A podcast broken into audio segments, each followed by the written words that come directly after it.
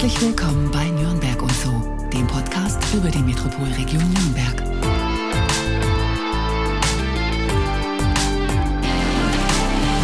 Aus Kadolsburg kommend finanzierte er sich mit dem Ruf der Unendlichkeit oder der Rache des Knochenmannes seine Schulzeit. Trotz BWL-Studium landete er schließlich beim Jugendfunk des Bayerischen Rundfunks. Der 1. Januar 1984, die Geburtsstunde des Privatradios, veränderte vieles in seinem Leben. Hier ist der Mann, der wie kein anderer das Radio in der Region Nürnberg geprägt und mitgestaltet hat. Der Pionier des digitalen Webradios. Herzlich willkommen, Roland Rosenbauer. Ja, hallo. Mein Name ist Daniel Bendel und mir gegenüber sitzt wie immer Markus Wolf. Einen schönen guten Tag. Hallo Markus. Ruf der Unendlichkeit und Rache des Knochenmannes. Waren das deine Jugendsünden? So gesehen ja, kann man sagen. Aber es hat natürlich auch sehr viel Learning äh, mitgebracht. Ich hatte immer eine sehr lebhafte Fantasie. Mit Science Fiction begonnen. Grusel war damals Trend und deswegen dann auch so an die 50 Gruselromane geschrieben in verschiedenen Verlagen. Es hat auch Spaß gemacht. Klar, Jugendzünden, jein, würde ich jetzt mal sagen. Also man kann da auch dazu stehen. Also quasi, du warst jung und brauchtest das Geld. Ganz genau, ja, genau. Wann brauchtest du denn das Geld? Wann war das ungefähr? Das mal so ein also die Rache des Knochenmannes erschien 1976 und Heftromane habe ich bis 1984 geschrieben. Dazwischen dann allerdings auch schon Übersetzungen, Taschenbuch für Heine und so weiter. In der Schule, ne? Habe ich richtig gesagt. Das hat schon Das gestimmt? war in der Schulzeit, okay. ja. Das Interesse für Literatur war einfach so groß und die Schulliteratur hat es nicht hergegeben. Da hast du dich um Science Fiction gekümmert, weil das eh gerade aufkam. Ja, ja, genau. Also es ging eigentlich, ich habe immer gelesen als Kind. Also die üblichen Sachen natürlich, Jim Knopf und damals auch viel, viel Karl May. Da hat man ja diese 400 Seiten Schinken, Winnetou 1 bis 3 und das alles verschlungen. Irgendwann hatte ich dann plötzlich, ich glaube ich war zwölf, so ein Perirodan-Heft in der Hand und dann war es passiert. Also und Science Fiction, da bin ich natürlich von der Raumpatrouille geprägt. Raumschiff Orion, leider nur sieben Folgen, aber trotzdem Kult geworden. Also das heißt, Karl May war für dich das, was heutzutage Herr der Ringe ist, ne? Teil 1, Teil 2 und Teil 3. Ja, Herr der Ringe kam dann später dazu. Also Ja. da habe ich schon Gruselromane veröffentlicht, als ich dann den Herrn der Ringe für mich entdeckt hatte. Das waren dann natürlich die gleichen dicken Schinken, genau.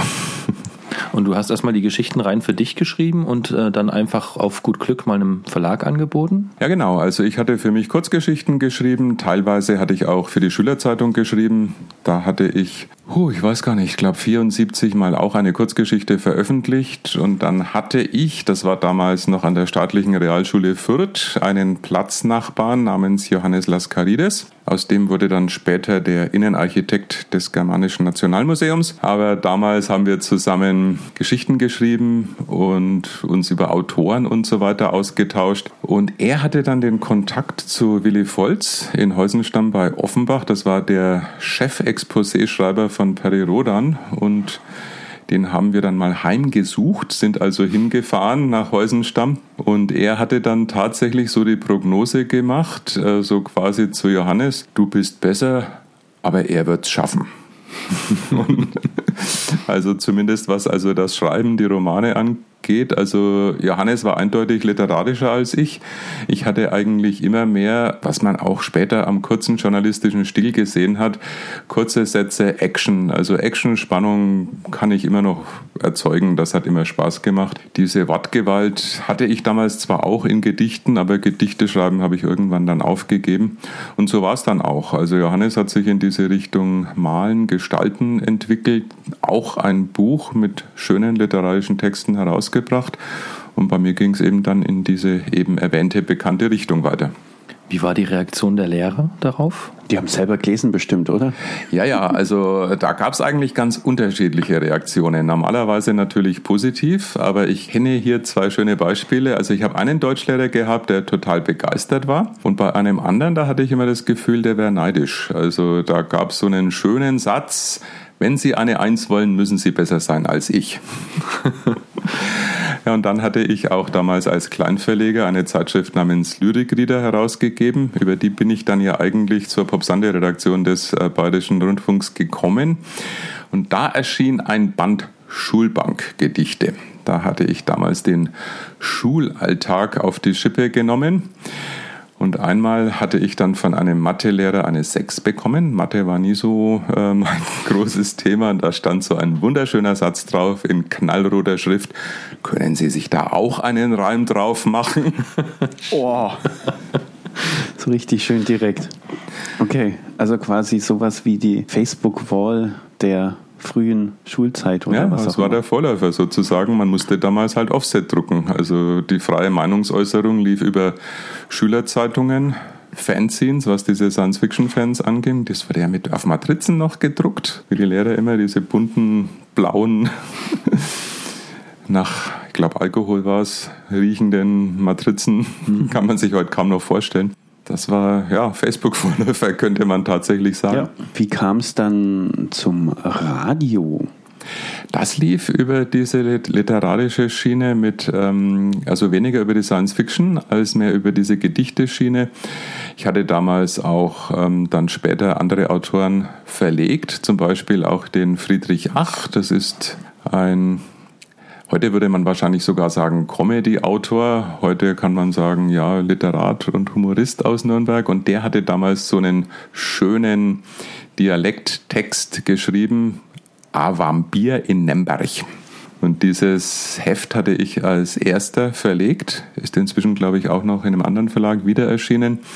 Und mit diesem Text sind wir dann damals auch zum Bayerischen Rundfunk gegangen und damals, den konnten wir dann durchsetzen. Da durfte ich mich dann beim BR sogar Produzent nennen, obwohl ich eigentlich mit der Produktion so viel gar nicht zu tun hatte. Also die Arbeit hat die Technikerin gemacht, die Texte hat der Friedrich gelesen und ich hatte die Musikauswahl und die Zusammenstellung. Hat aber Spaß gemacht, war spannend. Das war dann so der Einstieg in die ganze Radiotechnik. Ja, es war damals natürlich sehr abenteuerlich. Also ich weiß jetzt nicht, ob das äh, zu weit führt, aber den Bayerischen Rundfunk 1978 muss man sich natürlich anders vorstellen als den Bayerischen Rundfunk 2015. 1978 war das Studio Nürnberg mehr oder weniger so im Dornröschenschlaf versunken, zwar im gleichen Park wie heute, aber es gab da ein paar wenige Gebäude. Beim Tag der offenen Tür kann man ja die Geschichte des Studios erfahren, dass ja früher mal ein Pferdelazarett war und so weiter. Da will ich jetzt gar nicht mal ausholen. Jedenfalls Pop Sunday Redaktion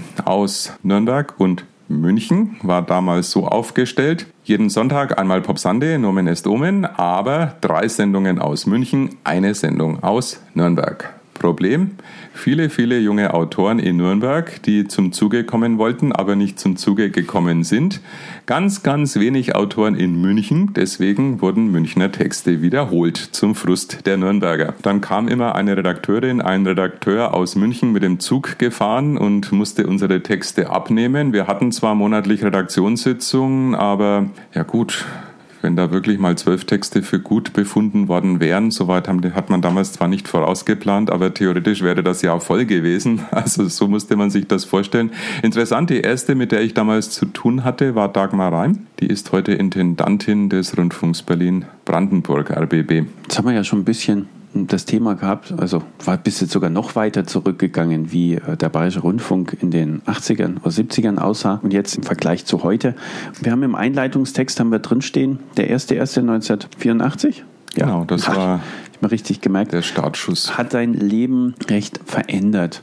Erzähl doch mal, was ist denn da eigentlich passiert? Es wurde ja über Jahre hinweg in der bundesdeutschen Radioszene diskutiert, auch Fernsehszene, Privatfunk einzuführen. Würde jetzt wahrscheinlich zu weit äh, führen, das ganze das öffentlich-rechtliche System zu erklären, aber es gab halt nur öffentlich-rechtlich. Mit einer politischen Doktrin, lasst mich jetzt nicht festnageln, ich glaube, war sogar Adenauer war es damals, sollte geht aber wirklich weit Privatfunk eingeführt werden. Die waren damals sehr, sehr weit. Dann äh, gab es einen Rückzieher und daraus ist dann das ZDF entstanden, Anfang der 60er.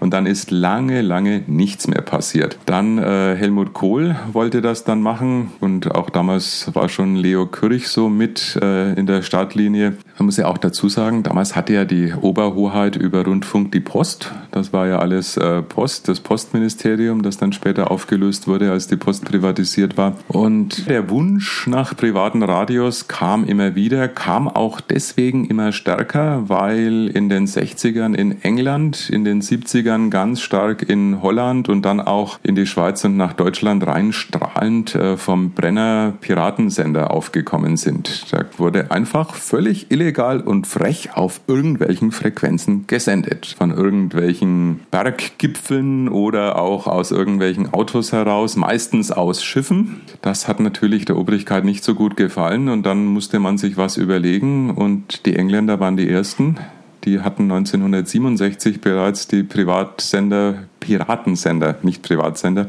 die Piratensender verstummen lassen, indem sie dann tatsächlich BBC, Pop-Programme und so weiter dann gemacht haben. Interessanterweise war eine gute Jobmaschine für die ganzen Piraten-DJs damals, die dann nämlich mhm. da alle bei der BBC dann unterkamen. Ja, bei uns hat es fast 20 Jahre länger gedauert. Also wie gesagt, es musste ja politisch irgendwie äh, gemacht werden. Rundfunk ist ja in Deutschland Ländersache. Deswegen ist auch heute alles eine sehr bunte Landschaft. Schleswig-Holstein bekommt ja jetzt erst Privatradios, obwohl es natürlich RSH gibt. Aber der Unterschied zwischen regionalen und lokalen ist dann wieder was anderes. Aber das beginnt jetzt eigentlich erst so langsam sich durchzusetzen. Auch in Niedersachsen entsteht momentan, wohlgemerkt 2015, so einiges. Bayern war da ziemlich voraus und man hat da mal so Kabelpilotprojekte äh, inszeniert, um das sozusagen zu testen. Kabelpilotprojekt bedeutet aber nicht nur Radio, sondern eben auch Fernsehen. Deswegen gibt es wir machen, denke ich, jetzt keine Werbung, wenn ich sage, Sat1 ist ja heute ein etablierter Sender, tatsächlich der erste Privatsender, RTL natürlich mit, die sind alle ziemlich gleichzeitig gestartet und öffentlich-rechtliche natürlich auch, die auf diesem Verbreitungswege damals dann Dreisat mit der Schweiz und Österreich zusammen lanciert haben. Der erste erste 84 ist eigentlich der Startschuss des Privatradios in Deutschland, schwerpunktmäßig in Ludwigshafen gewesen. Die waren damals schon soweit, hatten ein Kellerstudio in der dortigen verantwortlichen Behörde dieser Kabelgesellschaft in Ludwigshafen. Ein anderer Schwerpunkt war München aber die Bayern waren am 01.01.84 noch nicht ganz so weit. Wir haben 2015, in diesem Jahr hat Radio Gong 96.3 in München 30-jähriges gefeiert. Also 85 mhm. waren die am mhm. Start. Interessant war dann, äh, in Bayern hat man dann so im Laufe des Jahres 85 versucht, erstmal Mitarbeiter zu gewinnen, hat dann inseriert. Also ich bin am im August auf so ein Inserat gestoßen, habe mich dann bei der Neuen Welle Franken beworben. Interessant, obwohl damals die Konkurrenz der Medien noch sehr groß war. Neue Welle Franken war Telefonbuchverlag Müller. Bin ich damals mhm. in Kicker im Verlag empfangen worden, um ein erstes Gespräch zu führen, weil einer der dort Zuständigen da gerade dabei war, zum Telefonbuchverlag zu wechseln, obwohl interessanterweise also auch Nürnberger Presse, das wusste ich damals aber nicht, mit Radio begonnen hat. Neue Welle Franken Franken, Radio Franken. Was passiert, wenn beide Sender unter diesem Namen im lokalen Bereich senden? Also die Namensgleichheit oder Namensähnlichkeit war dann das Problem schon? Also ich hatte eine Sendung, Guten Morgen Franken, gibt es heute bei Radio F, war damals bei der Neuen Welle Franken. Mhm. Wenn ich Kinokartenverlust hatte, konnte es passieren, ist auch passiert, dass im Pressehaus am Marienplatz die Kinokarten abgeholt wurden oder eben nicht abgeholt wurden, weil die noch in der Karolinenstraße waren. Da blicke ja ich jetzt schon denn durch. Also jetzt mittlerweile ja, aber bei den ganzen Erzählungen wüsste ich jetzt auch nicht, wo ich jetzt hingehen sollte. Soll ich ja doch noch zum Kicker Verlag und in dem Gebäude oder was auch immer? Oder gleich in die Weinsteinstraße zum Bayerischen Rundfunk. Ja, aber ich gehe einfach gleich zum OB, das ist ja auch okay. Vielleicht liegt sie da ja auch. Ich genau. weiß es nicht. Wer hat sich ja, denn diesen Namen, damals. diesen Namen ausgedacht? Charivari, das ist ja so vom, ist das für einen Franken eigentlich so leicht auszusprechen? Ich weiß gar nicht, ich bin ja keiner. Charivari. Also ich war damals über den Namen Charivari einer derjenigen Franken, die gar nicht so glücklich drüber waren, weil mhm. für mich Charivari halt ein bayerischer Begriff war, der eigentlich so einen Anhänger an der bayerischen Tracht beschrieben hat. Mhm. Interessanterweise hat die Diskussion mit den Namensgebern aber dann erbracht, dass da was ganz anderes gemeint war, weil Charivari ein sehr vielfältiger Begriff ist, was ich damals noch nicht wusste, aber seit 85 natürlich weiß. Charivari ist auch der Aufmarsch am Schluss im Zirkus, wenn alle Artisten nochmal kommen. Ah. Und also es Charivari steht für bunt, vielfältig. Gibt es einen ähnlichen Begriff sogar im Französischen. Und deswegen wollte man Radio Charivari als was Buntes, Vielfältiges platzieren. Hat also tatsächlich mit dem bayerischen Anhänger nichts zu tun. Aber nachdem es ja viele Charivari-Stationen in Bayern gibt, war das so ein willkommener Nebeneffekt. Wie hat sich dann die Landschaft eigentlich verändert, der Regionalradiosender? In Nürnberg und der Region? Ja, das waren ja zu Beginn erstmal Lokalsender. Also so viel noch Kabelpilotprojekt hatten wir ja gerade. Wir haben, also ich hatte im Februar 1985 meinen ersten Vertrag als fester freier Mitarbeiter bei der Neuen Welle Franken bekommen. Damals äh, haben wir zwar Programme gemacht, ich habe auch Sendungen moderiert, aber die Nürnberger haben davon nichts gehört, weil die Münchner davon profitierten. Wir machten also Sendungen für das Kabelpilotprojekt in München, die ja eben Pilotregion waren. Nürnberg war ewig in der Pipeline, also wir waren zuerst im Telefonbuchverlag. Oben im Penthouse hatten wir da so ein kleines Studio. Dann, viele kennen es noch, wenn wir gesagt haben, am Wetterhäuschen in Nürnberg beträgt die Temperatur so und so viel Grad. Da waren wir da gegenüber der Lorenzkirche, wo jetzt der große Drogeriemarkt drinnen ist und hatten da eine ganze Studioetage. Hatten allerdings diese Studioetage von 1985 bis Februar 86, also nur genutzt, um für München Programm zu machen. Das hat also, damals dem Verleger sehr viel Geld gekostet. Hm, das heißt quasi, äh, Nürnberg hat für München produziert. Genau. Und dann ab 86, Februar begann dann die Kabelphase in Nürnberg. Da durften dann endlich die Sender einspeisen, wobei das damals nur zwei Sender waren. Der Sebaldus Verlag hatte damals zwar auch sein Radio Gong bereits in die Startposition gebracht. Die wollten aber erst äh, auf Frequenz senden, das heißt, die wollten nicht im Kabel senden, haben dann auch nicht im Kabel gesendet. Also von Februar 86 bis zum 8. Dezember 86 wurde dann im Kabel gesendet, aber eben nur Neue Welle Franken, Radio Charivari und Radio Franken. Und dann am 8. Dezember 86, da sprach dann Bianca Bauer-Stadler die berühmten Worte, die immer, wenn ein rundes Privatradiojubiläum in Nürnberg stattfindet, gesendet werden. Mit dem Start, witzigerweise, der, sie redet damals vom Start der vier Sender. Charivari Gong FN1 war damals offiziell am Start, aber N1 hat tatsächlich erst ab dem 1. Februar 1987 gesendet, weil deren Studio war nicht fertig und die Mannschaft kam vom Piratensender M1 und war also ganz interessant damals. Wenn du sagst Pilotprojektkabel, das heißt die Infrastruktur für das Kabel, Fernsehen, Kabelradio musste erstmal geschaffen werden. Das heißt, Ganz ihr genau. konntet, äh, wie viele Hörer konnten eigentlich damals darauf, davon profitieren oder da in den Genuss dieser Sendungen kommen? Schwerpunktmäßig war das eigentlich Langwasser. Man hat natürlich die Wolkenkratzer, die Hochhäuser, Wolkenkratzer sind es ja nicht, aber diese Hochhäuser in Langwasser zuerst angeschlossen. Es wurden ja damals weil ein Postminister, sage ich jetzt, äh, etwas Geld verdienen wollte, kräftig Kupferkabel verlegt, obwohl ja Glasfaser bereits existent gewesen wäre. Hat aber irgendwie niemanden interessiert und hat dann viel Kupfer verlegt, um für die Telekom die Kabelleitungen zu legen. Interessanterweise diese Leitungen, die die Telekom dann später verkauft hat, an die Tochterfirma Kabel Deutschland. Wie hat sich eigentlich der Musikstil der einzelnen Sender entwickelt? Also ich habe jetzt für mich automatisch, also ich würde einfach, wenn ich jetzt zurückblicke, kann ich da gefühlt bestimmt die ein oder anderen großen Wechsel, so 180 Grad Drehungen aus dem Gedächtnis holen. Aber du weißt es mit Sicherheit besser. Radio N1, was war denn so der anfängliche Musikgeschmack dieses also Senders? Bei N1 ist es natürlich am deutlichsten zu spüren. N1, muss man allerdings auch dazu sagen, war am Beginn eine Mischfrequenz auf N1, hat also nicht nur der heutige Anbieter N1 gesendet, sondern auch Radio 5. Dann war damals auch Radio Z auf diese 92.9. Das war also so ein richtig ähm, bunter Haufen, sage ich mal.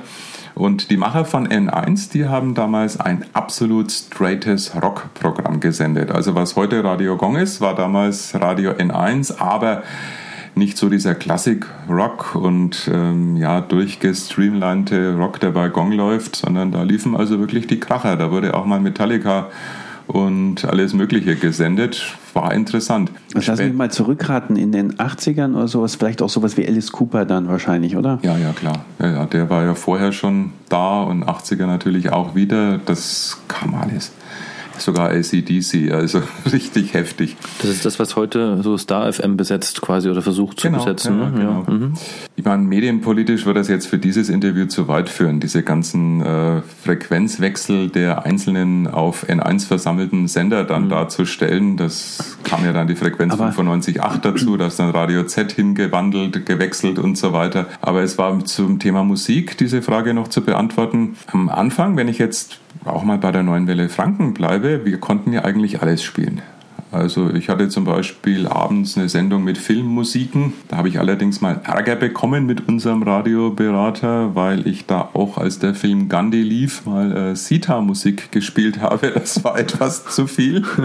Aber gut, Kinokarten für Gandhi verlost. Aber damals war das Radio nicht so formatiert. Wir haben ja Schallplatten aufgelegt. Es gab ja noch nicht einmal CDs. Und jedes Mal vor jeder Moderation, also wenn wir uns jetzt hier unterhalten und wir würden jetzt zwischen ein paar Sätzen immer wieder mal Musik spielen, hätte ich jetzt einen rechten und einen linken Plattenspieler ein paar Card Machines. Das sind also so speziell ähm, organisierte Tonbänder mit einer Endlosschleife, wo ein Tonband in einer besonderen Card ja, wie will ich es nennen, eine Art Kassette, aber keine Musikkassette mit einer besonderen Vorrichtung wieder zurückspielt. So wurden damals Werbespots abgefeuert. Also solche Sachen hatte ich damals und wenn ich dann den Musiktitel gespielt habe, konnte ich den von der Card abfeuern, war die einfachste Lösung, also von dem Band. Oder aber man musste, wenn es eine Single war, also eine kleine Schallplatte, musste man auf 45 Umdrehungen die Minute, bei einer LP auf 33 Umdrehungen die Minute. Man musste damals wahnsinnig viel im Kopf behalten und vor jeder Moderation eine Viertelumdrehung mit dem Finger zurückgehen, weil sonst hätte nämlich das geleiert. Also so viel zum Musikhandling. Musikcomputer kamen später auf. Also als dann das Selektorsystem aufkam, dann wurde dann wirklich durchformatiert. Format Radio wird ja eigentlich immer sehr kritisch gesehen, wobei man heute unter dem Schimpfwort Formatradio ja eigentlich den Dudelfunk, der überall gleich klingt, meint, mhm. dass natürlich Radio formatiert werden muss damit um Punkt die Nachrichten laufen, um halb die Lokalnachrichten und die Beitragsplätze zu regelmäßigen Zeiten. Das ist, steht natürlich auf einem anderen Blatt. Also Formatierung gehört zum Geschäft. Jetzt hast du ja vorhin gesagt gehabt, dass Radio N1 damals ein Mischsender war oder ganz genau.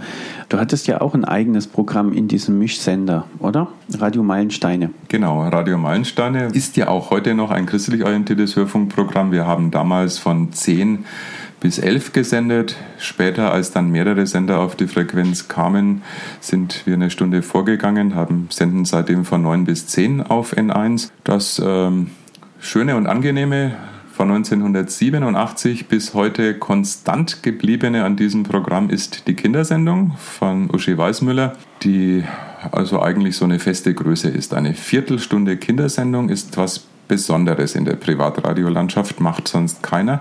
Charivari hatte damals auch Kindernachrichten, war auch eine ganz, ganz tolle Sache.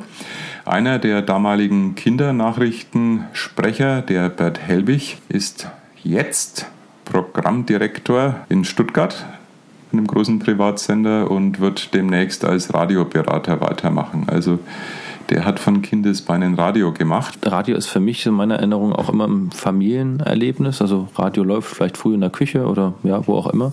Und wenn du sagst, es gibt spezielle Radiosendungen für Kinder oder die Kinder ansprechen sollen, warum gibt es das dann so wenig? Hören Kinder vielleicht dann doch kein Radio mehr? Lohnt sich das für die Sender nicht? Was ist da so deine Vermutung? Lohnen ist wahrscheinlich genau das mhm. richtige Stichwort. Bei den Kindernachrichten bei Charivari war das eigentlich relativ einfach. Also da muss also einfach in Anführungszeichen aus damaliger Sicht einfach.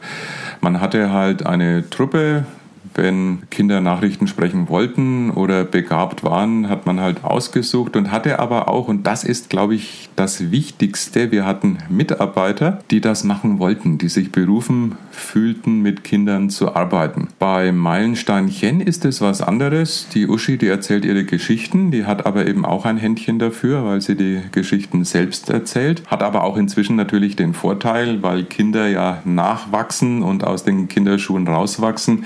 Die Meilensteinchen-Sendungen, die werden natürlich auch wiederholt das kostet heute nicht mehr viel Geld, obwohl auch neue entstehen. Also es kommt nicht nur aus der Konserve. Bei Kindernachrichten in Sendern wie im Funkhaus ist es natürlich so, dass kostet erstmal Personal. Am Personal wird gespart. Dann muss man sich die Zeit nehmen, man muss die Kinder produzieren. In den 80ern hat man sich die Zeit genommen, man hat das gemacht. Heute wird halt doch viel mehr aufs Geld, auf die Zahlen, auf die Effizienz geschaut und da fallen solche schönen Sachen leider, leider runter. Ich habe es deswegen gefragt, weil das war für mich ja der Einstieg in das ganze Thema, weil da war ich ja, meine Tante war ja auch Moderatorin bei Meilensteine und da durfte ich ja immer manchmal mit ins Studio und durfte auch die ein oder andere Taste drücken oder sowas in der Richtung. Und seit damals hast du diesen Kopfhörer auf, ne?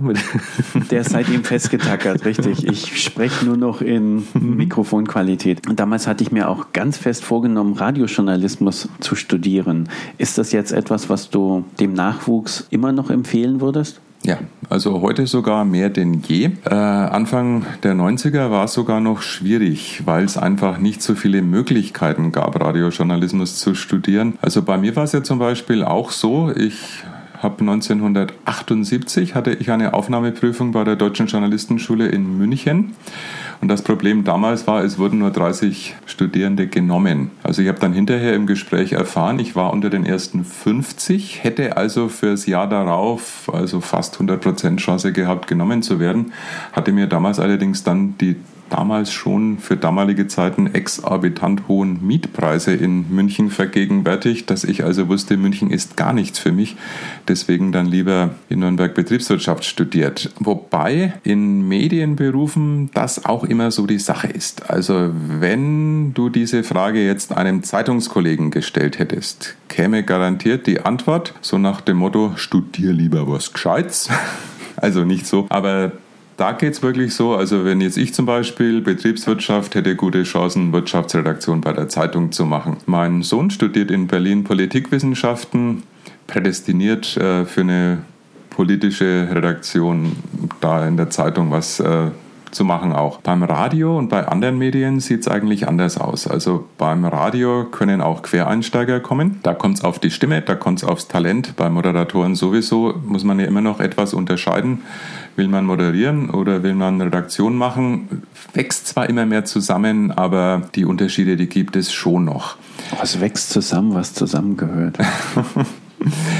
Aber wie gesagt, also Zeitungsredakteure würden vielleicht wirklich sagen, was anderes als äh, Medien studieren.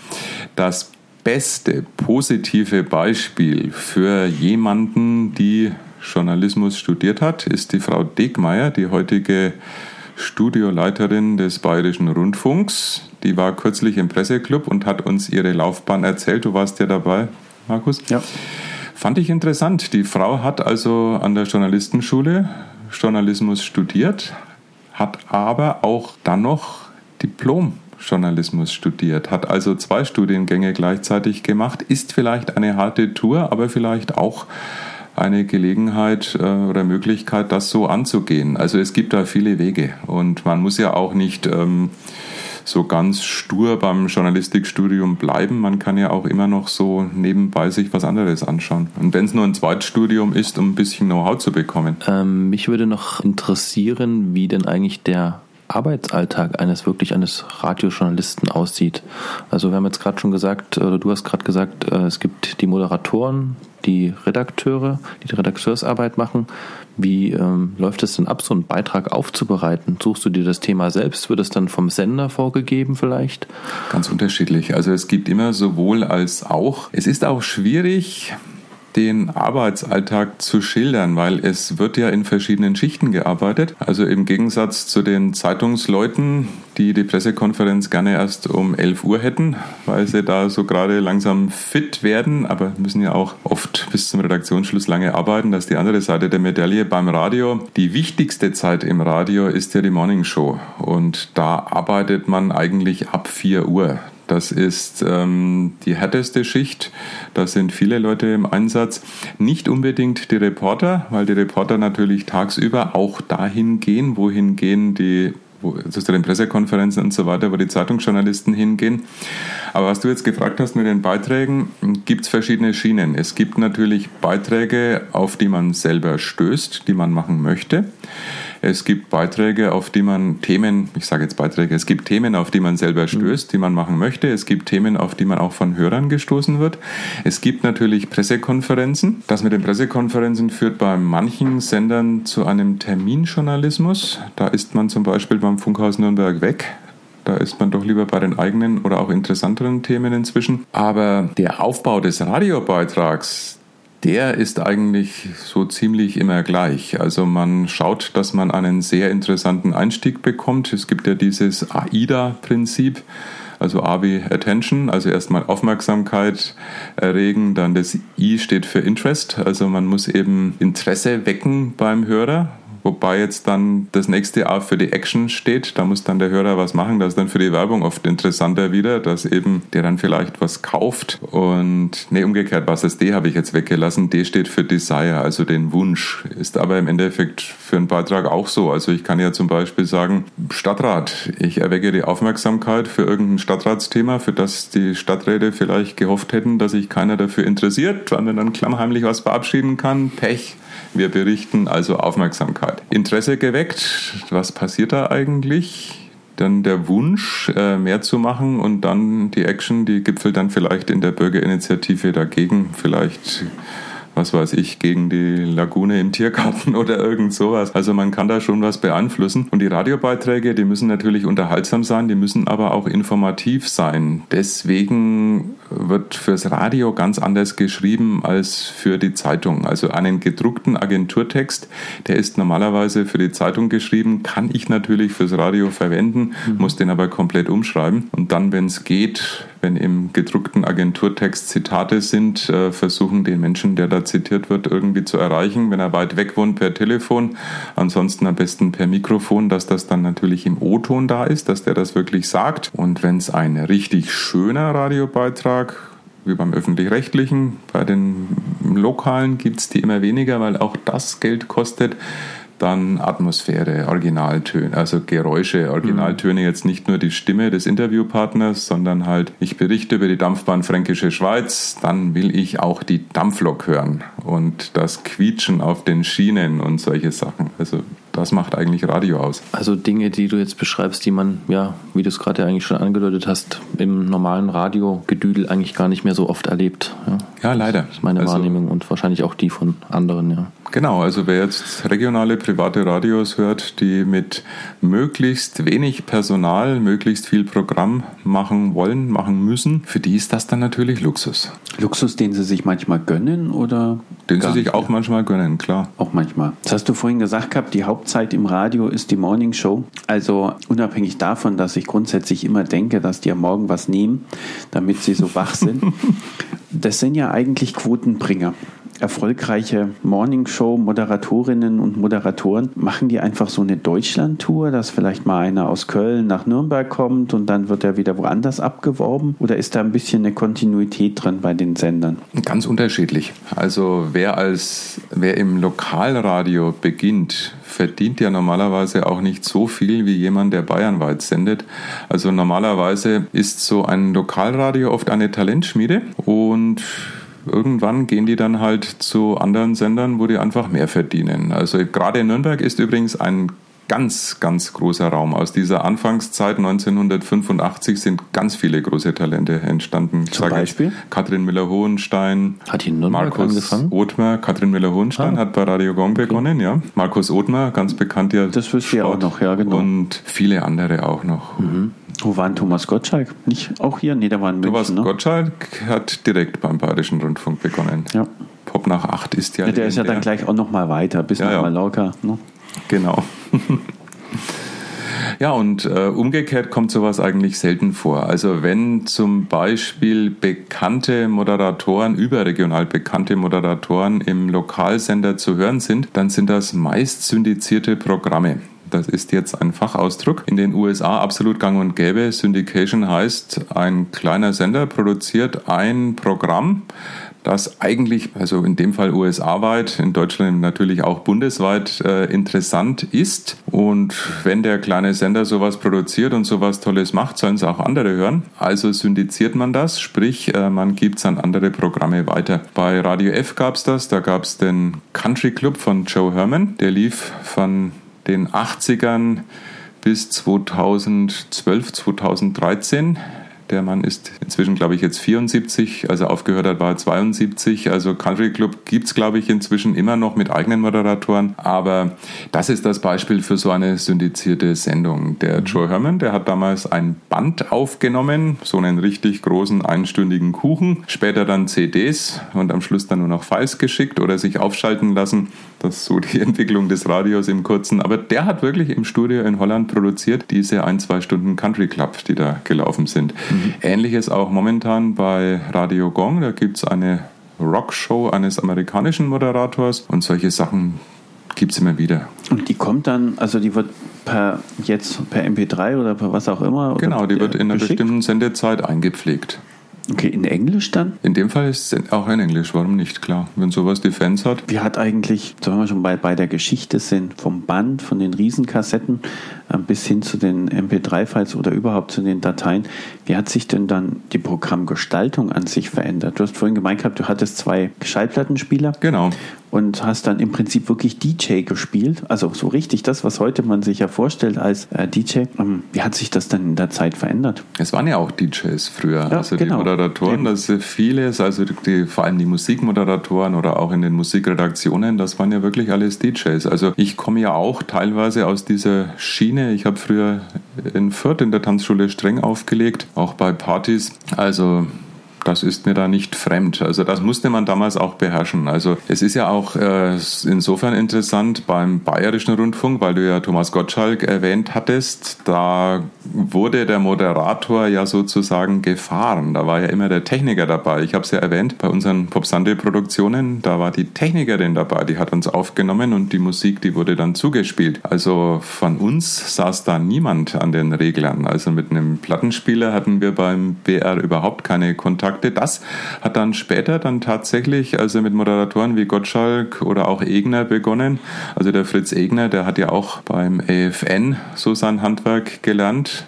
Wie wir auch übrigens. Also ich war auch AFN Radio, war früher, wo jetzt gegenüber des Nürnberger Hauptbahnhofs das damalige noch, also jetzt Grand Hotel, damals mhm. daneben Bavarian American Hotel und da waren wir in der Dachetage, beziehungsweise da war AFN in der Dachetage und wir durften da hin und zuschauen, auch natürlich nicht an die Regler, aber zumindest Radio lernen. Das war damals also ganz interessant, wirklich zu sehen, wie es die Amis machen. Und was haben die anders gemacht? Ja gut, öffentlich-rechtliches äh, Radio war sehr statisch, sehr aus heutiger Sicht langweilig. Und äh, die Neue Welle Franken hatte damals Mike Haas, einen vom EFN kommenden äh, wichtigen Radiomenschen, der beim EFN auch äh, Programmdirektor war und bei EFN das Programm verantwortet hat, EFN Nürnberg und AFN Munich, teilweise AFN Frankfurt, da kamen die Nachrichten her. Und der hat uns eben nach amerikanischem Vorbild beigebracht, Radio zu machen. Und das war schon anders. Also damals wurden zum Beispiel schon die Nachrichten aufgeschaltet. Das gibt es erst seit einigen Jahren im Privatfunk. Wir haben die Nachrichten noch selbst gemacht, deswegen auch später die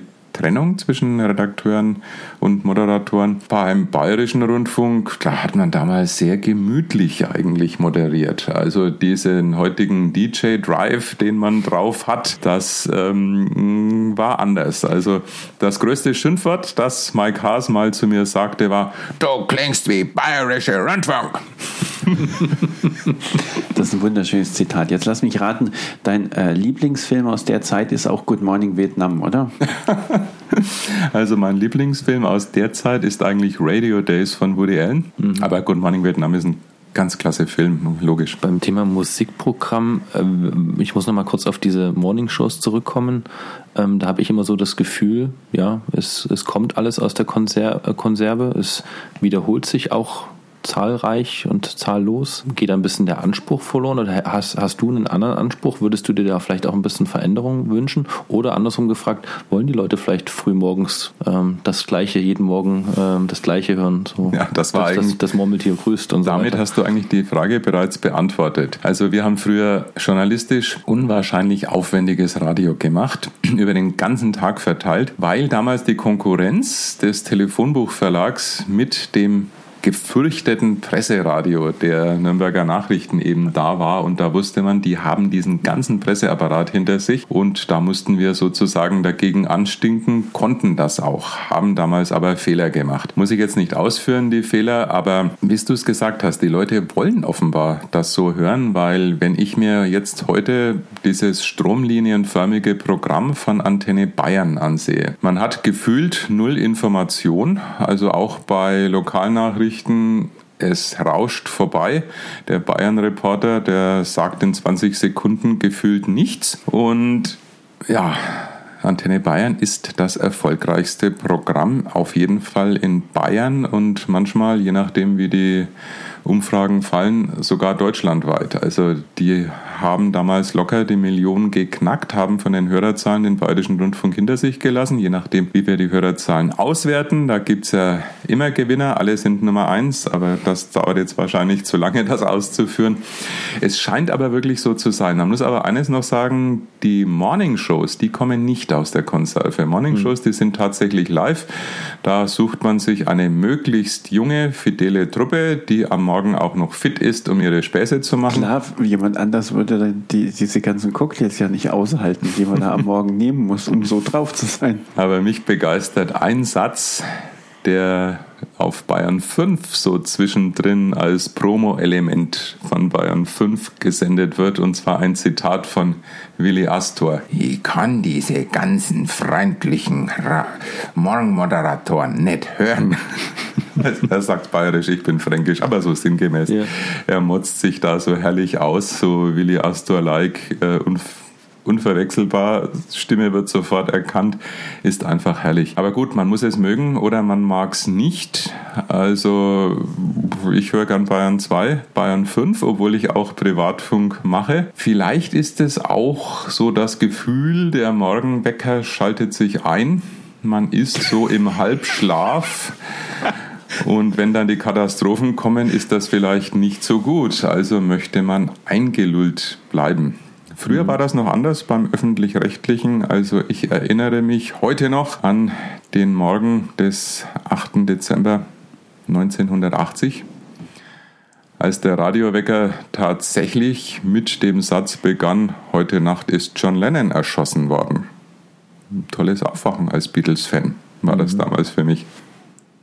Ich würde jetzt von einem Radiosender erwarten, ich äh, spiele da jetzt auch auf einen konkret an. Ich habe ich erst vor ein paar Wochen für mich entdeckt. Ego FM stammt, glaube ich, aus München, wenn ja, ich genau. richtig. Äh, Kommt aus München, ist ein als Jugendsender genau, äh, aufgestellt. Machen, glaube ich, so ein bisschen so, wie man es vielleicht aus, von FM4 aus Österreich so ein bisschen kennt die beziehen, äh, finde ich, nennt sich ja die Musikentdecker. Also da kommt für mich so ein bisschen das Radio, was ich mir wünsche, dass ich auch mal einen neuen Titel entdecke mhm. und eben nicht immer das gleiche höre. Das ist eigentlich ähm, die Stärke des Radios genau, sein richtig, sollte richtig, und früher genau, immer war, genau, muss man ja, dazu ja. sagen. Die beziehen auch ihre Hörer äh, in, in die Sendung mit ein. Das heißt, ihr bekommt, glaube ich, eine Viertelstunde, wo Hörer ihre drei Lieblingssongs vorstellen können und man wirklich neue Musik entdecken kann. Ähm, ist das so ein Trend, den vielleicht auch andere vielleicht verpassen oder nutzen sollten, zu sagen, man bezieht die Hörer mit ein, gerade was ja auch im, im Webbereich gut funktioniert? Ja. Dieser also die Hörer, also sagen wir mal so, die Lokal, Lokalsender, auch Antenne Bayern, Regionalsender, beziehen die Hörer schon ein. Allerdings eben nicht in der Musikauswahl, weil die Musikauswahl, die kommt ja eigentlich aus dem Computer. Da hat ja ein Moderator überhaupt keine Gestaltungsfreiheit oder fast keine mehr heute sowas zu machen. Also dass wir, wie, dass jemand wie wir früher eigentlich die eigenen Platten auflegt und den eigenen Musikgeschmack so rüberbringt, halt im Rahmen, das gibt's heute überhaupt nicht mehr. Insofern finde ich gerade dieses Beispiel von Ego FM sehr, sehr wegweisend, weil Radio wird gerade nicht wird. Viele Radiosender haben es noch nicht bemerkt, aber gerade in der jüngeren Generation ist also ein ganz, ganz großer ich sage jetzt mal Feind des Radios Spotify. Wenn ich Spotify habe und ich kann mir ein Programm zusammenstellen, wenn ich gerade joggen will, dann klicke ich die Fitness zusammen. Wenn ich gerade ähm, Rock hören will, dann das Rockprogramm und dies und jenes. Also es gibt ja da unwahrscheinlich viele Knöpfe bei Spotify, um drauf zu drücken. Und wenn ich dann aktuelle neue Musik, neue Hits hören möchte, dann weiß ich, am Freitagnachmittag kommen bei Spotify die Neuheiten. Dann ist das natürlich schon eine Wahnsinnskonkurrenz. Da muss ich Radio warm anziehen. Da kann Radio aber auch noch dagegen ankämpfen, einfach durch die Moderation. Dadurch, dass Spotify unmoderiert ist, kann man über sehr beliebte Moderatoren manches auffangen. Und ich glaube, Ego FM macht das genau richtig. Geheimtipps von Hörern holen, Titel, auf die ein Musikredakteur vielleicht nie kommt. Titel, die auch, man auch bei Spotify muss ja ein Musikredakteur dran sitzen, der diese Neuheiten präsentiert, vielleicht auch nicht gleich draufkommt. Mhm. Ich meine, wenn ich jetzt in die Vergangenheit äh, gehe, früher war die Macht der Musikredakteure, die Macht der DJs noch eine ganz andere. Die hatten wirklich Einfluss. Ich bringe mal einfach aus der Geschichte die Bohemian Rhapsody von Queen. Es gab in England einen BBC-Moderator, der sehr populär, sehr beliebt war und der auch sehr viel auf Nachwuchs geachtet hat und auf musikalischen Nachwuchs, aber auch äh, aufgeschlossen gegenüber Neuheiten war. Und der hatte auch ungeheuer tolle Drähte, nicht nur in die Musikindustrie, sondern was viel wichtiger ist, zu den einzelnen Bands, zur Musikszene. Und der kannte damals Brian May. Und da kam Brian May zu ihm, du, wir haben da so einen Song gemacht, ähm, glaubst du, das ist was? Der hört sich Bohemian Rhapsody an, für heutige Radiosender undenkbar. Eine Antenne Bayern würde, ich meine, der Titel ist natürlich heute bekannt, äh,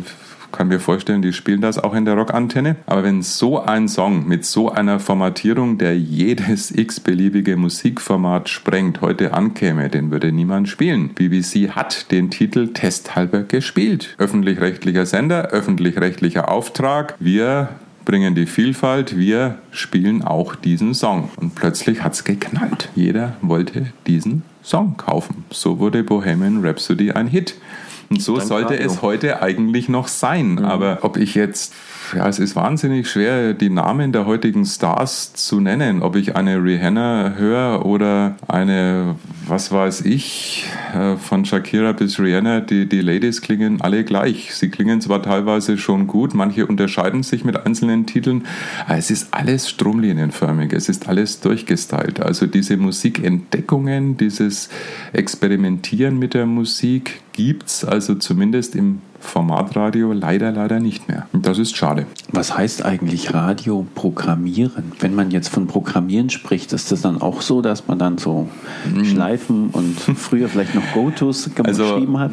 Da muss man jetzt dazu sagen, es hat, es hat natürlich durch die Computer eine andere Bedeutung bekommen. Also das Radio programmieren kommt ja auch aus, für so vieles aus dem amerikanischen Radio Programming, ist so ziemlich das erste was man in den 80ern, wenn man sich mit beschäftigt hat, wie machen die Amerikaner Radio, gelernt hat. Damals ging es aber nicht äh, dass irgendein Computer Radio programmiert hat, sondern Radio Programming hat damals einfach bedeutet, ein Radioprogramm zu gestalten, also eine Stundenuhr zu gestalten. Radio programmieren heute ist ja was ganz anderes. Also es gibt ja wirklich einen Computer, der programmiert werden Selbstständig. muss. Ach nein, er muss programmiert er werden. Er muss programmiert werden, ganz klar. Also die Computer, die haben in den heutigen Radiostationen schon eine gewaltige Bedeutung. Es gibt durchprogrammierte Sendestunden wo also auch die Moderation über Voice Tracking aus dem Rechner kommt, wurde natürlich vorher aufgesprochen, ganz klar. Und die Gefahr, dass also so wie beim elektrischen Reporter, den man aus dem öffentlich-rechtlichen Digitalfernsehen kennt,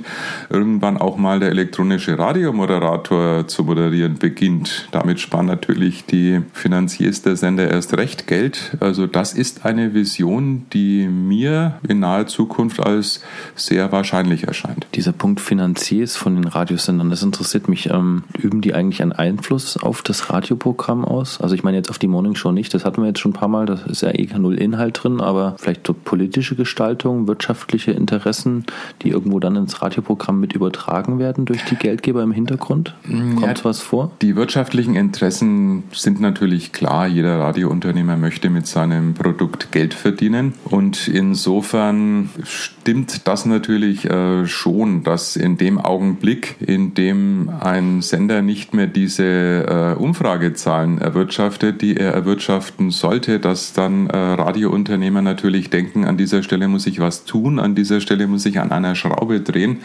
Da kommen dann Radioberater ins Spiel. Ähm, wie man zu den Radioberatern steht, äh, ja, ähm, man hat so das Gefühl, die erfinden auch das Rad ständig neu und am Schluss ist es dann auch nicht viereckig, sondern eben wieder rund. Und das Einzige ist dann, dass dann halt 1995 hieß es mal mehr, viel mehr Musik, dann hieß es vielleicht 2000 und jetzt noch mehr Musik und dann die besten Hits der 80er, 90er und von heute. Die sowieso, noch? die besten Hits der 80er. Diesen Slogan hört man in allen Bundesländern, bei allen Sendern, die solche Formate fahren. Und dann programmiert man eben noch mehr Musik. Und ich war gestern in München, da hängt ein, an jeder Litfaßsäule hängen momentan Plakate von Gong 96.3 und da steht eben drunter wieder noch mehr Musik und noch mehr aktuelle Hits. Schön. Aber das ähm, bedeutet, ähm, dass die Finanziers dann viel Geld für Berater ausgeben. Diese Berater tatsächlich schaffen, dass die Sender vielleicht allein dadurch, dass sich was geändert hat, äh, tatsächlich plötzlich wieder erfolgreich sind oder weil die Umfragezahlen sich sowieso verändern, weil sich ja immer wieder sowieso auch normal was verändert. Diese Umfragen sind ja doch etwas kritisch zu sehen. Die zu den Einschaltquoten führen. Politische Einflüsse äh, eigentlich weniger. Also das Ziel eines Radiounternehmers ist es doch, Geld zu verdienen. Wenn ich jetzt äh, einen, eine Antenne Bayern mit dem bayerischen Rundfunk vergleiche, der eigentlich politisch neutral sein sollte. Ich meine, Markus Söder in Dahorm ist Dahorm ist da so ein Beispiel und mhm. dann auch noch in der Abendschau, aber das ist natürlich nicht das einzige. Also ein öffentlich-rechtlicher Sender ist halt leider, obwohl er das nicht sein sollte, politisch schon irgendwie beeinflussbar und dominiert, auch wenn mancher das jetzt vielleicht hört und mich dafür steinigen möchte. Dazu muss man stehen. Du hast erzählt gehabt, du warst in München und da steht jetzt noch mehr Musik. Vielleicht wäre einfach mal genau dann der Punkt, wo man sagt, jetzt endlich mal weniger Musik. Also auf die Plakate drauf zu schreiben. Ja, oder dann steht auf dem Plakat, wir spielen nur noch Spotify für Sie. Warum denn nicht? Ja. Wäre ja auch nicht schlecht, oder? Auto, der erste automatische, Max Headroom als automatischer genau. Radio, Radiomoderator. Das gab es ja schon mal, ne? Mhm. Max ah, Headroom war so eine Ze animierte Zeichentrickserie, also nicht Zeichentrick, Computertrickserie. Genau. Mitte der 80er. Richtig. Wer weiß, vielleicht spricht der dann auch so komisch, vielleicht kommt das wieder in Mode. Und wenn man schon beim Hören und beim Sprechen ist und beim dynamisch generieren, wie klingt eigentlich Radio? Also nicht ähm, akustisch, sondern ich, man hört irgendwo den Satz, Mensch, das klingt wie Radio. Was ist das? Ja gut, höre ich jetzt meine Lieblingsmusik oder ähm, lasse ich mir auch eine Mischung von iTunes oder Spotify oder so generieren, dann höre ich halt Musik. Da sind aber keine Jingles dazwischen, da ist kein Wetterbericht dazwischen, da ist auch kein Moderator dazwischen. Also Radiosender haben schon ihre charakteristische Klangfarbe. Allerdings durch die eben erwähnten Berater kann es in Nürnberg schon passieren, dass man Bayern 1 mit Radio F verwechselt. Deswegen müssen die natürlich dann ihre Jingles platzieren auch der öffentlich-rechtliche. Bayern 1 will ja als Marke auch wahrgenommen werden. Und bei Radio F läuft eben dann immer der Jingle, ja, die besten, nee, die Hits ihres Lebens heißt es momentan, genau. Oder vielleicht so ein Jingle, wir sind nicht Bayern 1. Wäre ja auch nicht schlecht. Ja, aber dann könnte man ja vielleicht äh, zum Umschalten motivieren, will man ja auch nicht. Genau, das ist völlig richtig. Wie siehst du eigentlich die Trends der Zukunft im Radio? Jetzt sind wir bei der Vergangenheit, wir haben jetzt die Gegenwart mit den noch mehr Hits. Kommen vielleicht in Zukunft jetzt endlich mal weniger? Wie sieht denn das aus mit dem Radio und der Weniger Zukunft? ist mehr, ne? Richtig, ganz mhm. genau. Heute senden wir zwei Stunden nur Stille. Ja, kann ich natürlich das Radio dann auch ausmachen. Warum nicht? Dann hörst du ja keine Stille. Gut. Die Zukunft des Radios, damit beschäftigen sich momentan, glaube ich, alle, die irgendwie mit Radio zu tun haben. Und du hast Und bestimmt die Antwort. Alle drehen sich im Kreis. Ich habe auch nicht die Antwort. Aber wenn ich jetzt mal so eine Prognose Radio 2020 wage, dann sage ich, auch 2020 werden die meisten UKW, werden die meisten Sender, wobei das jetzt falsch ist. Wenn ich jetzt sage, die meisten Sender noch auf UKW senden, Stimmt ja eigentlich nicht, weil wir haben äh, über 200 UKW-Sender, die auch im Digitalradio DAB Plus senden. Wir haben aber an die 2000 Webradios. Also gibt es ungefähr 10% aller Radiosender, die senden auch, auch UKW. Das wird sich fortsetzen, bestimmt. Aber es wird noch UKW geben. Digitalradio, ein blödes Wort aber vom öffentlich-rechtlichen geprägt. Ich sage jetzt DAB Plus wird UKW vielleicht parallel bereichern, so wie es früher Mittelwelle, Kurzwelle und Ultrakurzwelle gab. In USA immer noch ja Mittelwellensender gibt,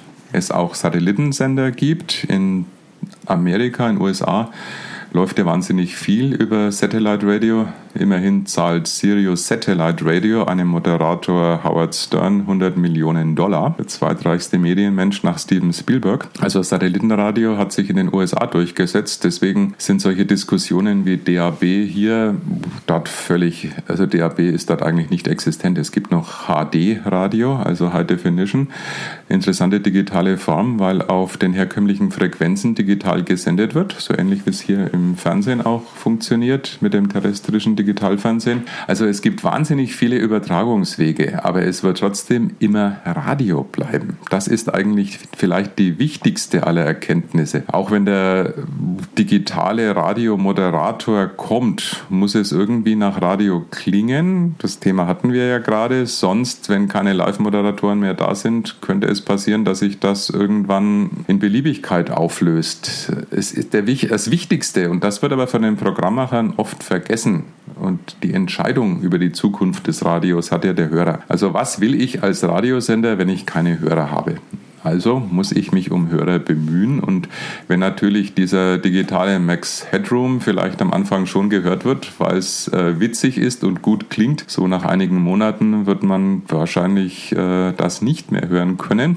Da gibt es vielleicht eine Maxine. Ja, vielleicht kommt dann was Neues und so mag ja sein. Man muss dann auch sehr kreativ sein, so ähnlich wie vielleicht bei Computerspielen oder äh, wie heißt dieses Second Life oder so Zeugs. Das ist ja alles machbar, alles möglich. Jedenfalls äh, soziale Medien und Radio werden mehr zusammenwachsen. Da wird vielleicht UKW, so, äh, also Radio vielleicht auch zu so einem Social Media Guide, dass sich das Ganze durchdringt. So ähnlich machen sehr viele Sender schon. In Nürnberg zum Beispiel eben auch Radio N1, die ja zum Beispiel im Studio auch WhatsApp einsetzen. Ist ja eigentlich eine ganz interessante Sache. Man muss nicht mit den Hörern immer telefonieren, weil man kann ja immer nur mit einem Hörer telefonieren. Sonst ist ja die Frequenz belegt. Wenn da mehrere Moderatoren im Studio sind, kann man natürlich diese Messages von WhatsApp lesen. Wenn irgendwo in der Region was passiert, den Betroffenen, der die WhatsApp-Nachricht geschickt hat, auch kurz mal anrufen. Was passiert da eigentlich? Äh, was ist das für ein Verkehrsunfall? Wie groß ist der Stau und so? Also man kann tatsächlich Radio machen. Und da ist Radio eigentlich wieder dort, wo es sein sollte, nämlich auch nicht nur nah am Hörer, sondern auch nah am Geschehen. Weil früh will man vielleicht Radio hören, also Musik hören zu gewissen Tageszeiten, aber man will natürlich auch hören, was in der Region passiert. Und das sind die großen Chancen des Lokalradios. Also nah am Lokalen sein, nah am Hörer sein, nah am Geschehen sein, dann wird Radio auch eingeschaltet. Und man kann dann natürlich, wenn vielleicht äh, jemand doch am Handy lieber mal so den, den Twitter-Feed oder bei Facebook nachschaut, auch mal kurz über Facebook dann posten. In fünf Minuten läuft auf dem Radio sowieso Sender dazu mehr. Dann natürlich Social Media mäßig auch schon ein Foto von dem, was da passiert und dann kann ich mir vorstellen, wird das auch eingeschaltet. Aber dann darf man eben nicht den Praktikanten zur überfallenen Sparkasse schicken, der dann nicht so recht weiß, was er dem Moderator erzählen soll sondern man sollte dann eigentlich schon einen Moderator, der sich oder Redakteur, der sich mit den lokalen Geschehnissen auskennt, dorthin schicken. Sind das äh, Punkte, die du jetzt beschreibst, die du in deinem eigenen Radio, und da kommen wir jetzt zu dem Kochblock-Radio, bereits beginnst umzusetzen oder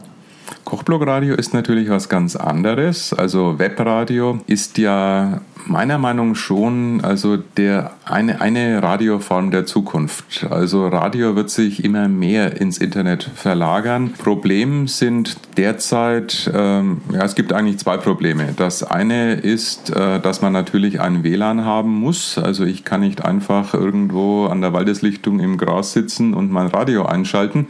Wenn ich kein WLAN habe, mit UKW funktioniert das schon, mit DAB Plus bestimmt auch. Ich kann auch im Auto äh, noch nicht nicht so ähm, mobiles Radio hören, wie ich möchte. Funktioniert natürlich, ähm, wenn ich mir über Smartphone WLAN schaffe oder einen guten Provider habe. Und da bin ich beim zweiten Problem, das sind die Streamingkosten, die Providerkosten. Da muss ich ungeheuer viel bewegen. Aber da habt ihr in eurem Blog ja auch schon drüber berichtet. Da muss ich jetzt nicht viel erzählen, wie es unterschiedlich ist. Das ist auch ein anderes Thema. Jedenfalls da muss sich was bewegen. Die Bandbreiten müssen billiger werden. Die müssen vor allem auch stabiler werden. Werden sie auch. Also ich setze da ganz stark auf das Connected Car. Wenn die Autoindustrie WLAN ins Auto einbaut, was ja bei Luxusmarken bereits der Fall ist, aber eben wirklich im Hochpreisbereich. Aber okay, die ersten Airbags, die waren auch nur in Luxuslimousinen zu finden und oder die ersten CD-Player und so. Irgendwann wird das die Masse erreichen, muss es auch die Masse erreichen. Dann wird sich im Webradio sehr viel tun. Und Kochblockradio, weil du gefragt hast, ist ja auch ein Zielgruppenradio. Wir sprechen Kochbegeisterte an, wir sprechen Menschen an, die gern kochen, die sich gern mit Essen beschäftigen, auch mit Nachhaltigkeit und mit gesundem Essen, ist auch ein Lifestyle-Produkt. Man könnte sich genauso später zum Beispiel mal ein Fashion-Radio vorstellen. Es gibt auch, habe ich jetzt mitbekommen, ein Veggie-Radio. Weiß nicht, ob sich das so durchsetzt, aber es gibt auch viele Vegetarier. Warum nicht? Ähm, 2014 gab es ein Volontärs Seminar, ein Volo äh, Lab. Da hat ein Volontär des Mitteldeutschen Rundfunks einen wunderschönen Satz gesagt. Wenn Pferdefreunde ein Pferderadio machen wollen, dann sollen sie doch ein Pferderadio machen. Die Pferdefreunde werden sie einschalten. Das ist eigentlich die Philosophie von Kochblockradio. Wir machen zwar kein Pferderadio, aber wir machen eben für die wir Foodies. Pferde. Ja. Genau. ja, gut, also wie man Pferdefleisch gut zubereitet, ohne das, ohne es zu wollen, in die Lasagne zu bekommen. Das Thema können wir bei Kochblock Radio gerne behandeln. Kein genau, Problem. außer man will eins in die Lasagne bekommen. Ist das nicht auch ein kleines bisschen wie die Piratensender früher? Genau, das ist genau diese Stimmung, die früher die Piratensender verbreitet haben. Auch die gleiche Stimmung, die Anfang der 80er bei den Lokalradios vorhanden war. Eine Aufbruchstimmung. Man fährt mit einem Schiff in eine Zukunft und der Horizont ist noch nicht zu sehen. So ein kleines bisschen Kolumbus spielen auf den Ätherwellen. Man kann Indien auch von der anderen Seite erreichen. Genau, genau. Muss nur auf die Idee kommen. Wege. Hm? Kochblock-Radio, ähm, du hast schon gerade angedeutet ähm, oder darüber gesprochen, dass ihr Themen bearbeitet, die rund um gesunde Ernährung sind. Wie erarbeitet ihr euch da eure Beiträge? Vor allem jetzt kann du, kannst du ja die volle Gestaltungsfreiheit ausschöpfen. Du hast keinen, der dir im Nacken sitzt Genau. und bestimmt, was du machen darfst oder was du nicht machen darfst. Wie läuft das ab? Wie plant ihr euer Programm? Und vor allem, wenn ihr ein Webradio seid, habt ihr ein 24-Stunden-Programm? Wir haben ein 24-Stunden-Vollprogramm, aber wir nutzen sozusagen beide Welten. Also in der Live-Moderation liegt natürlich äh, der Reiz des Ganzen, aber man kann natürlich nicht 24 Stunden durch Live moderieren, wobei man natürlich im Webradio sagen muss, das Web schläft nicht. Wir haben genauso Hörer in Ecuador, in Japan oder sonst wo auf der Welt. Also ich weiß nicht, vielleicht hören da auch Deutschsprachige zu oder auch ähm, Natives, die, denen die Musik gefällt. Keine Ahnung, wer da hört, aber wir wissen, dass wir gehört werden und das macht natürlich großen Spaß. Die Programmgestaltung, da ist man insofern schon frei, aber wir haben uns natürlich für die Tageszeit über, für die Tageszeit ähm, in Anführungszeichen, war natürlich hier in Deutschland. Wir müssen uns ja schon an Deutschland orientieren, also wann halt bei uns also wenn ich jetzt sage, die Roland Rosenbauer Show am Mittwoch, die beginnt um 18 Uhr, dann ist das eben natürlich 18 Uhr hier in Deutschland und woanders ist es dann halt, was weiß ich, wie spät. Aber wir haben natürlich die, die Uhr, weil eine Uhr, habe ich ja vorhin erwähnt, hilft zu strukturieren. Wir machen am Anfang keine Nachrichten. Sollte irgendwann das Bedürfnis nach Nachrichten sein, könnten wir bestimmt von irgendeiner Agentur uns aufschalten lassen. Wir werden aber keine Nachrichten machen. Was ich allerdings mache, zur halben Stunde sind Genussschlagzeilen. Diese Genussschlagzeilen bündeln Informatives aus der Welt des Essens, aus äh, zum zum Thema Verbraucherschutz, äh, Schwerpunkt Ernährung, auch Lifestyle, aber auch immer in Bezug auf Essen und Trinken. Allerdings ist es da auch nicht so, dass diese Genussschlagzeilen ständig neu und aktuell sein müssen, weil uns hört ja nicht ständig der gleiche. Wenn wir jetzt Stammhörer haben, die uns permanent hören, kann es natürlich passieren, dass jemand denkt, hm, diese Genussschlagzeilen, die habe ich doch schon letzte Woche gehört. Stimmt tatsächlich. Wenn ich jetzt bei Radio F Lokalnachrichten mache, dieses vor Ort, das läuft eben nur, nicht nur diesen Tag, sondern wirklich nur in dieser Stunde.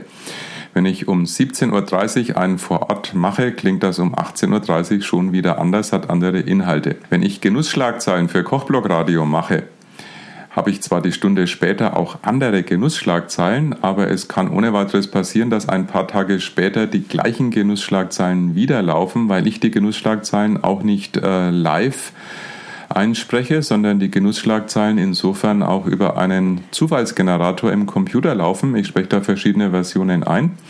Ich gebe den einzelnen äh, Nachrichten, ich sage das jetzt mal Kill-Daten ein also wenn das inaktuell ist, dann fliegt es raus.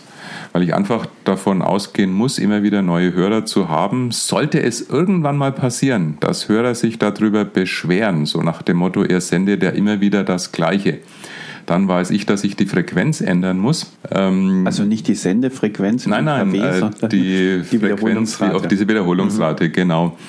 Ein gutes Beispiel in dem Zusammenhang ist Bayern 5. Bayern 5 bringt ja Nachrichten zur Viertelstunde. Also die haben ja diesen Slogan in 15 Minuten alles Neue aus der Welt erfahren. Als damals der erste Chef von Bayern 5 diesen Sender auf die Frequenz brachte, die erste und die häufigste Kritik der ganzen Hörer war, habe ich doch schon gehört, da läuft doch immer das Gleiche. Da musste sich diese Hörergewohnheit einschleifen, dass ich wirklich ein Viertelstundenhörer bin und ich also die wichtigsten Themen des Tages permanent auch wiederholen muss. Ich habe vorhin gesagt, im aktuellen bei Charivari haben wir Fehler gemacht. Radio F hat damals äh, seine starken Themen öfters durch den Tag rotieren lassen. Als ich damals als Reporter für Charivari einen Termin gemacht habe, war ich zwar der Erste und war stolz drauf, die Story exklusiv als Erster zu haben. Aber wir hatten das damals nicht mehr wiederholt. Und ähm, mancher bekam gar nicht mit, dass wir die Ersten waren. Die dachten, ah ja, Radio F, die tolle Pressewelle, die haben das. Die haben es halt dann zehnmal am Tag gesendet und wir einmal. Also die Wiederholung hat was. Und im Webradio natürlich umso mehr. Wir sehen ja genau an den Abrufzahlen, wie viele Hörer wir haben, zu welchen Tagesteilen. Also kann man auch ähm, Themen in einer hörerstarken Zeit dann wieder in eine hörerschwache Zeit verschieben und wechseln. Also da gibt es unwahrscheinlich viele Möglichkeiten und das ist auch das Spannende beim Webradio. Ja, und Themen machen die Beiträge natürlich auch. Also ihr seid ja sehr Food Truck affin. Wenn ich jetzt das Beispiel meiner Berichterstattung von dem Food Truck Roundup äh, nehme, es macht halt einfach Spaß, Mikrofon zu nehmen, die Anmoderation gleich drauf zu sprechen und sich mit den Leuten zu unterhalten das dann mit Ausnahme von gravierenden Versprechern gar nicht mehr groß schneiden zu müssen und dann halt so in die Musik reinzudrücken und zu senden. Das ist eine andere Art Radio zu machen, aber meiner Meinung nach auch eine spannende Art Radio zu machen. Das würden momentan weder die öffentlich-rechtlichen noch die äh, privaten Sender machen. Also okay, Webradio ist auch ein privater Sender, sind auch private Sender, aber eben, ich sage jetzt so, würde keiner der UKW-Sender momentan machen. Vielleicht mhm. später mal, keine Ahnung. Und die Musikauswahl, da bist du jetzt ja auch völlig frei oder seid ihr frei? Also du bist jetzt ja nicht allein im Kochblock Radio. Die Musikauswahl, da halte ich mich größtenteils raus. Mhm. Das macht der Kollege Tim Faber. Zwischendrin nehme ich in der Roland Rosenbauer Show den einen oder anderen Titel rein, der mir passend erscheint. Tim lässt mir da auch freie Hand. War allerdings ganz lustig, als ich den Film Winterkartoffelknödel vorgestellt habe. Da hatte ich zum Einstieg, ähm, was war das? Tiramisu von dem Leadsänger der Spider-Murphy Gang eingespielt und da meinte der Tim, das kam irgendwie nicht so gut an. Da hätten Hörer abgeschaltet, weil am Webstream sehe ich ja, wenn Hörer abschalten. Mhm. Also eigentlich auch eine ganz interessante Erfahrung, aber ja, muss ich mich dran halten, hätte der vielleicht sowieso abgeschaltet, weil die volle Stunde begonnen hat. Keine Ahnung mit der Kartoffelknödel ist bayerisch, da passt auch mal ein Titel, wo jemand bayerisch singt dazu, warum nicht? Klar, die Freiheit dürft ihr euch nehmen. Genau. Kommen wir zu unseren letzten beiden Fragen. Unsere Hörer interessiert immer brennend, was unsere Gesprächspartner zu empfehlen haben, sei es jetzt kulturell oder also gehen wir mit einem Ort in der Metropolregion, die ist ja bekanntlich recht groß und reicht über Nürnberg hinaus. Äh, welchen Ort kannst du den unseren Hörern empfehlen? Das kann kulturell sein, Museum, eine Burgruine, vielleicht gehst du gern wandern. Ähm, ja, was wäre da so deine Empfehlung? Gut, Museum könnte ich, müsste ich ja wahrscheinlich jetzt sagen, das Rundfunkmuseum in Fürth, das natürlich auch. Ja. Wenn ich wandern gehe oder wenn ich jetzt jemanden, der gerne wandert oder gerne Ausflüge macht, äh, wir machen das Interview jetzt hier am Rande der fränkischen Schweiz, am anderen Ende der, also hier ist das Wasserschloss derer von Egloffstein und Egloffstein ist auch das Stichwort. In, in dem Ort Egloffstein, wo die Burg Egloffstein ist, kann man viel machen, man kann viel wandern, man kann die Burg besichtigen. Es gibt im Sommer auch ein Freibad, aber was man kaum kennt, was in keinem Touristikführer steht, doch in einem, glaube ich, steht es mittlerweile sogar. Jetzt kommt der Geheimtipp. Das ist der Barockgarten in Egloffstein. Und zwar hat da ein Nürnberger, der Herr Ritter, seit den 60er Jahren, als er in Italien Urlaub gemacht hat und von den dortigen ähm, Gärten so beeinflusst war, begonnen an einem Hang im Paradiesweg, heißt das auch noch sinnigerweise, sein eigenes kleines Paradies zu schaffen, diesen Barockgarten und einfach mal googeln. Da gibt es alles Mögliche im Internet dazu zu finden. Und dieser Barockgarten in Egloffstein, der ist wirklich einen Ausflug wert. Ja, und ich darf mich wohl wieder um das ganze kulinarische Thema kümmern. Ne? Ich weiß, es fällt dir ganz schwer. Ja. Ach, wie war das nochmal Essen? Lass mich mal über. Das ist doch irgendwie irgendwas. Ach. Ach, ich soll noch nicht so tun, als ob ich nicht gerne essen würde. So, ja, das eigentlich Faszinierende an dem ganzen Podcast ist, dass wir ja eigentlich diese einen, eine Stunde nur deswegen machen, um eine Restaurantempfehlung zu bekommen. weiß nur keiner? Naja, eigentlich glaube ich, weiß mittlerweile jeder. Wie sieht es denn bei dir aus? Hast du eine Restaurantempfehlung in der Region, wo du sagst, da muss man unbedingt mal hingehen? Ja, also ich empfehle den an den Biergarten jetzt. Restaurants gibt es ja viele, könnte ich auch einige empfehlen, und zwar den Schweizer Keller in Reuth. Reuth ist ein Stadtteil von Forchheim. Also wenn man von Forchheim stadtauswärts fährt, Richtung Fränkische Schweiz, also die B470 Richtung Ebermannstadt, da kommt also der letzte Vorort, also so wie Nürnberg den Vorort Zappo hat, so hat Forchheim den Vorort Reuth. Und wenn der Wald in Sicht kommt, also nach den letzten Häusern, dann aufpassen, da gibt es dann links einen Parkplatz, reinfahren in den Wald, parken, in den Biergarten gehen. Wer auf Fast Food steht, bekommt also leckere Schnitzel und natürlich fränkische Bratwürste und alles Mögliche. Wer auf Bedienung steht, bekommt aber auch äh, in einem extra Bedienungsareal was. Du verziehst jetzt irgendwie. wer auf Bedienung steht, meinst du, wer auf die Frau steht? Wer auf der ja. Suche ist, meinst du? Genau, richtig. Also wer auf Bedienungen steht, der weiß auch, wo er was bekommen kann. Ganz hervorragend. Äh, vielen herzlichen Dank. Äh, jetzt wissen wir auch, dass äh, Reut das Zabo äh, Forchheims ist. Genau, ja. Mhm. Ja, genau. Vielen herzlichen Dank. Vielen herzlichen Dank für das Bild, das ich jetzt auch so durch den Abend hin durchtrage mit den Bedienungen. Aber Dankeschön. Sauerbraten in der Bedienabteilung. Genau, richtig. Schnitzel woanders. Gut. Vielen herzlichen Dank, dass wir hier sein durften. Gerne. Vielen herzlichen Dank für das Gespräch und ja, bis zum nächsten Mal. Genau. Bis zum nächsten Mal. Danke. Tschüss. Tschüss. Wenn euch die Sendung gefallen hat, dann hinterlasst doch einen Kommentar direkt auf der Seite. Ihr könnt den Podcast auch als Feed direkt auf der Seite abonnieren und wenn ihr unseren Podcast über iTunes hört, dann bewertet uns bitte oder schreibt einen Kommentar. Ihr findet uns natürlich auch bei Facebook und Twitter als Nürnberg und so. Das war wieder eine neue Sendung von Nürnberg und so. Vielen Dank für das Zuhören und bis zum nächsten Mal.